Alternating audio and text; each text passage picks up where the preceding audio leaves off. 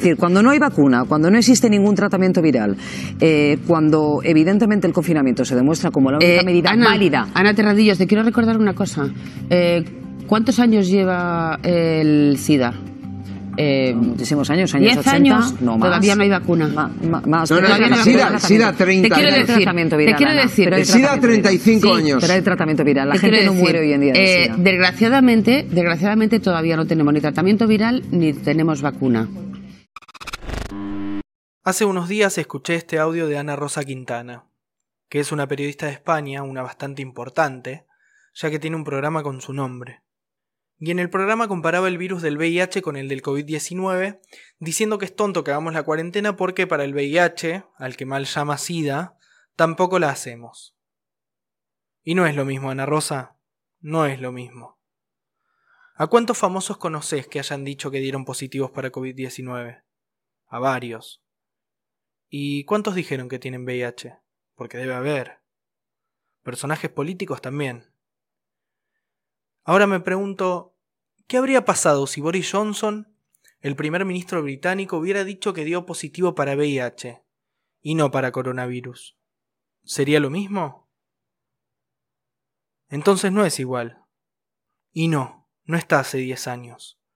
Lleva más de 40 y muchas muertes en el camino y hoy sigue teniendo el mismo estigma que hace años, lamentablemente. Así que hay que tener cuidado para hablar.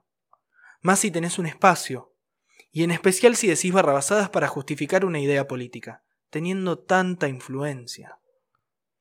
El VIH no se contagia, se transmite. Y esa es la principal diferencia. Por eso la única forma de que no sature el sistema de salud por el coronavirus es respetando la cuarentena. Y para ustedes que me están escuchando, me gustaría que empiecen a cuestionarse. Que no crean todo lo que leen o escuchan en los medios, que lo chequeen, porque hasta la gente reconocida y con trayectoria, por un maletín con plata dice boludeces.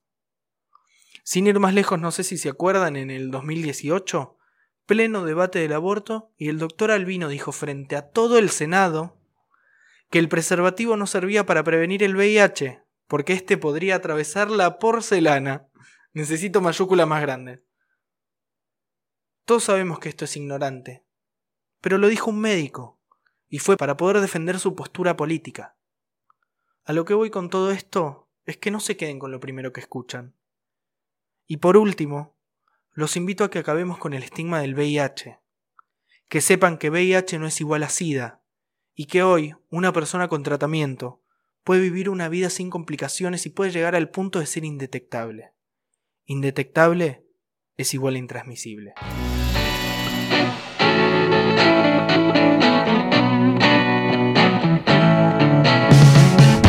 Bienvenidos al episodio número 2 de Cuarentena. Ya pasó una semanita del primero, no lo puedo creer, pasó súper rápido.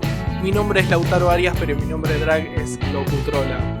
Hoy vamos a escuchar las dos últimas partes de la historia LGBT argentina y vamos a ver cómo funcionaba la homofobia en el siglo XIX y para qué la usaban.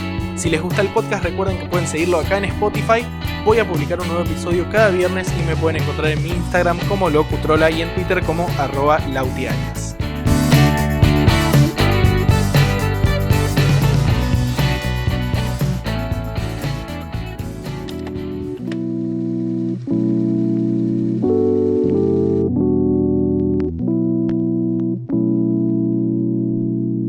Al final del episodio pasado mencioné que personajes públicos como Gardel, Borges, Eva y Juan Domingo Perón, entre otros, fueron objeto de estrato homofóbico. En primer lugar vamos a hablar de Evita y Perón. Dentro de todo un conglomerado de chismes faranduleros, se decía que Eva tenía sexo con todo hombre y una mujer, y que Perón era bisexual. Entre las relaciones de Eva hubo algunos homosexuales. Por ejemplo, en su época de actriz, uno de sus galanes de radio era homosexual. Y erróneamente, la prensa del espectáculo, el intruso de ese momento, les atribuyó un romance. Tenemos que mencionar, obvio, a el mejor, el genio Paco Yamandreu, que fue un modista por muchos años, y el que dijo la icónica frase ser puto, ser pobre y ser Eva Perón en este país despiadado es la misma cosa. También joven Rudy Freud, que era un amigo de la pareja en los años cruciales entre 1945 y 1946 y fue secretario de Perón hasta que Evita lo hizo echar por una causa que nunca quisieron explicar. La oposición insinuó que ese alemancito demasiado buen mozo era el amante del presidente. Y la verdad que si era lo aplaudimos porque estaba buenísimo. Igual era nazi, así que no, no lo aplaudimos, no shipeamos. A Eva se la vinculó con Pierina D'Alessi, se decía que la actriz italiana era su protectora y que tenían una relación lésbica. Todo esto también nos viene súper bien para recordar una anécdota del padre Benítez. Un obispo una vez le dijo, no me explico cómo usted puede defender a esa puta. Y el chabón se le fue al humo mal. Le dijo que no dijera barbaridades, que ella era castísima y que él lo sabía en su carácter de confesor. Y ahí se desbordó y le dijo, además, ella no se preocupa de decir si usted es puto o no. Un montonazo para un cura del siglo XIX, pero amamos. Seguimos entonces con Gardel. Rosario Acosta, que era la mujer de Guillermo Barbieri, un guitarrista de Gardel, en entrevistas contó que se dudaba mucho de la sexualidad de Gardel y entre otras cosas decía que Carlos nunca tuvo novia y afirmaba que era pareja de Alfredo Lepera, que Alfredo Lepera era un compositor que escribía para él. Cabe destacar que en esa época ser homosexual autodenominarse gay era un pecado mortal, y dicho esto, ella también dijo que el famoso tiro que le habían pegado a Gardel escapando del abasto, no sé si lo escucharon alguna vez, que a Gardel le quedó una bala alojada en el pulmón durante toda su vida, ella cuenta que no había sido en el pulmón, sino que se lo habían pegado en el culo, en un acto homofóbico. Un dato de color sobre esto es que el tiro se lo pegó Guevara Lins, que años después pasaría a ser el tío del famoso Che Guevara. Nada, datazo. Y por último, a Borges, por sus libros como La forma de la espada, El muerto y La intrusa, que tenían la presencia de una literatura homoerótica encubierta y culposa, se le dijo que era un homosexual reprimido, por todos los comentarios homofóbicos que él mismo también había dicho, y también por los fracasosos que fueron sus matrimonios según la opinión pública. En fin, toda bullshit inventada o no, pero el tema acá es que fue todo esto usado para desprestigiar, porque obviamente ser puto, torta o explorar tu sexualidad con libertad está súper mal, y vamos derechito al infierno. ¿Qué es lo que hay que hacer si alguien te acusa de ser homosexual? Nada, porque no tiene nada de malo. En el próximo bloque, la última parte de la historia queer argentina cuarentena hay que bancar a los emprendedores, por eso les quiero recomendar que si quieren cuidarse de verdad, prueben la biocosmética. En Productos Neuen van a encontrar jabones, shampoos, acondicionadores, bálsamos, tinturas madre y mucho más. Ellos hacen todo artesanalmente sin productos de origen animal y realizan envíos a todo el país. Tienen convitos también para que vos puedas disfrutar de sus artículos sin gastar una fortuna y eh, los dueños son parte de la comunidad LGBT, hacen cosas geniales, así que vayan a comprar y a ver todos los productos que tienen. Los pueden encontrar en Instagram en arroba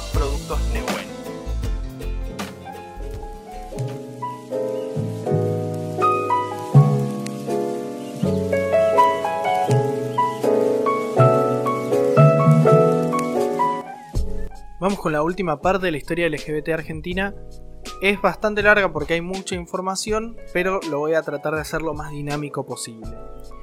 Poco antes de terminar la primera mitad del siglo XX, se establecieron algunas normas represivas parciales, como el régimen electoral en la provincia de Buenos Aires que incluyó textualmente a los homosexuales entre las personas que no podían votar por causa de indignidad, o también en 1951 la aprobación del Código de Justicia Militar que castigaba a la homosexualidad con degradación y prisión. De todas formas, no existen constancias de que la discriminación electoral haya sido aplicada y el peronismo significó cierto relajo en las costumbres. En Buenos Aires aparecieron los primeros saunas gays. ¿Qué, es un sauna gay? Un sauna para gente gay, o sea que vayas a agarchar ahí todo transpirado. Todas unas visionarias, las maricas porteñas, porque esto no existía en ningún lado del mundo. Eva Perón apoyaba, entre muchas comillas, a la comunidad LGBT por su pasado y porque a ella también la habían discriminado, ¿no? Y en 1946, por ejemplo, eh, Miguel de Molina, que era un bailarín, lo habían expulsado de España por el franquismo, porque él exhibía su homosexualidad. Entonces él escribe una carta a Eva solicitando el asilo y ella de inmediato le abre las puertas del país. Vamos a mencionar nuevamente a Paco Yamandru, que fue el diseñador de moda muy conocido Tiene varias anécdotas, no solo la que contamos antes. Una vez llama a Eva porque lo habían detenido con un amigo en un bar y al llamarla para que lo liberaran, ella le dice, ¿y qué hacen por ahí ustedes a esta hora? Eso debe ser un puterío, jódanse por giros.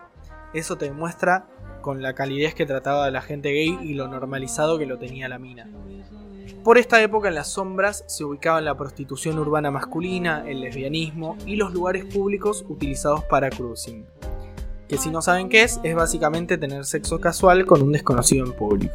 Esto se sigue haciendo al día de hoy, me contó un amigo. Néstor Perlonger, uno de los fundadores del movimiento LGBT argentino, afirma que con el peronismo los obreros ganaron el centro y se encontraron allí con los homosexuales. Acá nace un encuentro de clases súper potente.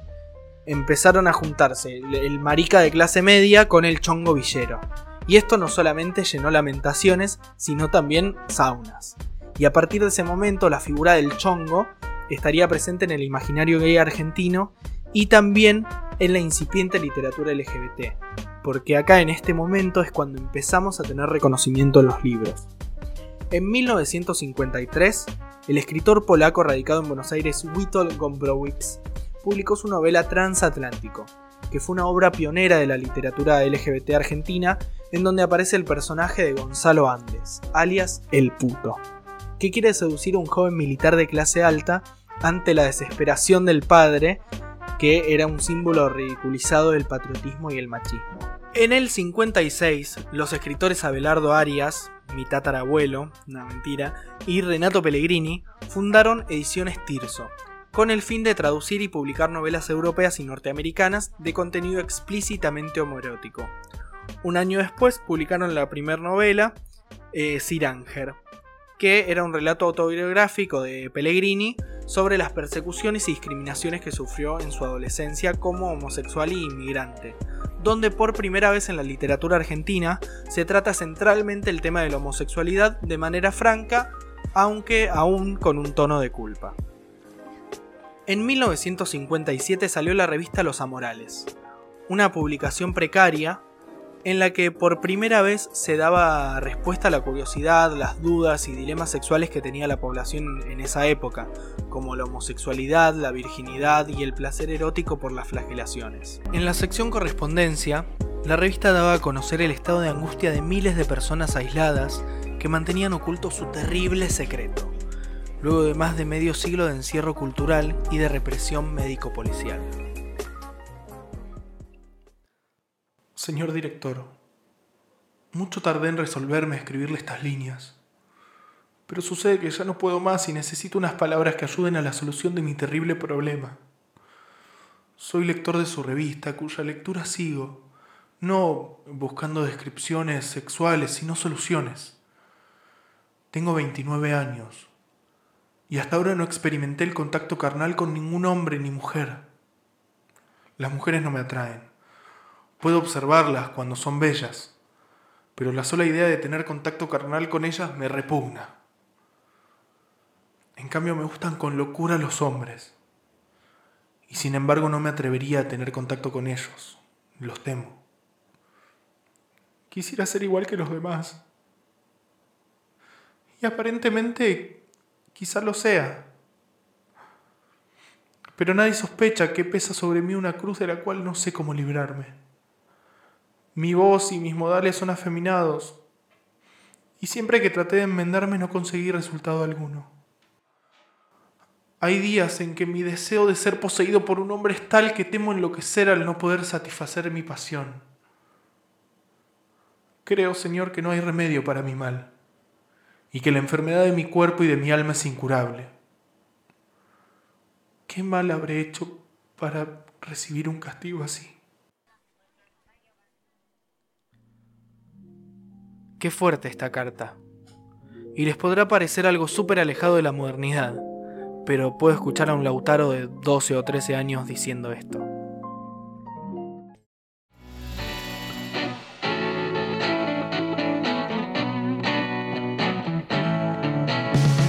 Llegamos al final de esta parte de la historia LGBT argentina, pero no te pierdas el final el viernes que viene acá en Cuarentena. Y hoy me quiero despedir de una forma diferente Así que nos vamos a ir escuchando este poema. Nos piden que nos ocultemos, de Facundo Vigarela. Nos piden que nos ocultemos, que no lo manifestemos, que no lo demostremos, que nos corrijamos, que seamos naturales, que lo hagamos solo dentro de cuatro paredes, que le recemos a un Dios, que pidamos ayuda, que no inculquemos ideas extrañas en sus hijos, que no vayamos, que corramos, que no vivamos, que no existamos. Y así nos quieren, encerrades, tapades, negades, ocultes, golpeades y muertes. Y nos cansamos, nos cansamos de no poder ser transparentes, nos cansamos de los actos de violencia, nos cansamos del homodio irracional, de la discriminación internalizada y deliberada, de tu religión que no nos lo permite, de tus valores antihumanos y patriarcales. Nos cansamos de la mirada del otro y nos cansamos de que tus derechos estén por sobre los nuestros. Al closet no volvemos más, y si no se cae, lo tiramos en todas sus formas.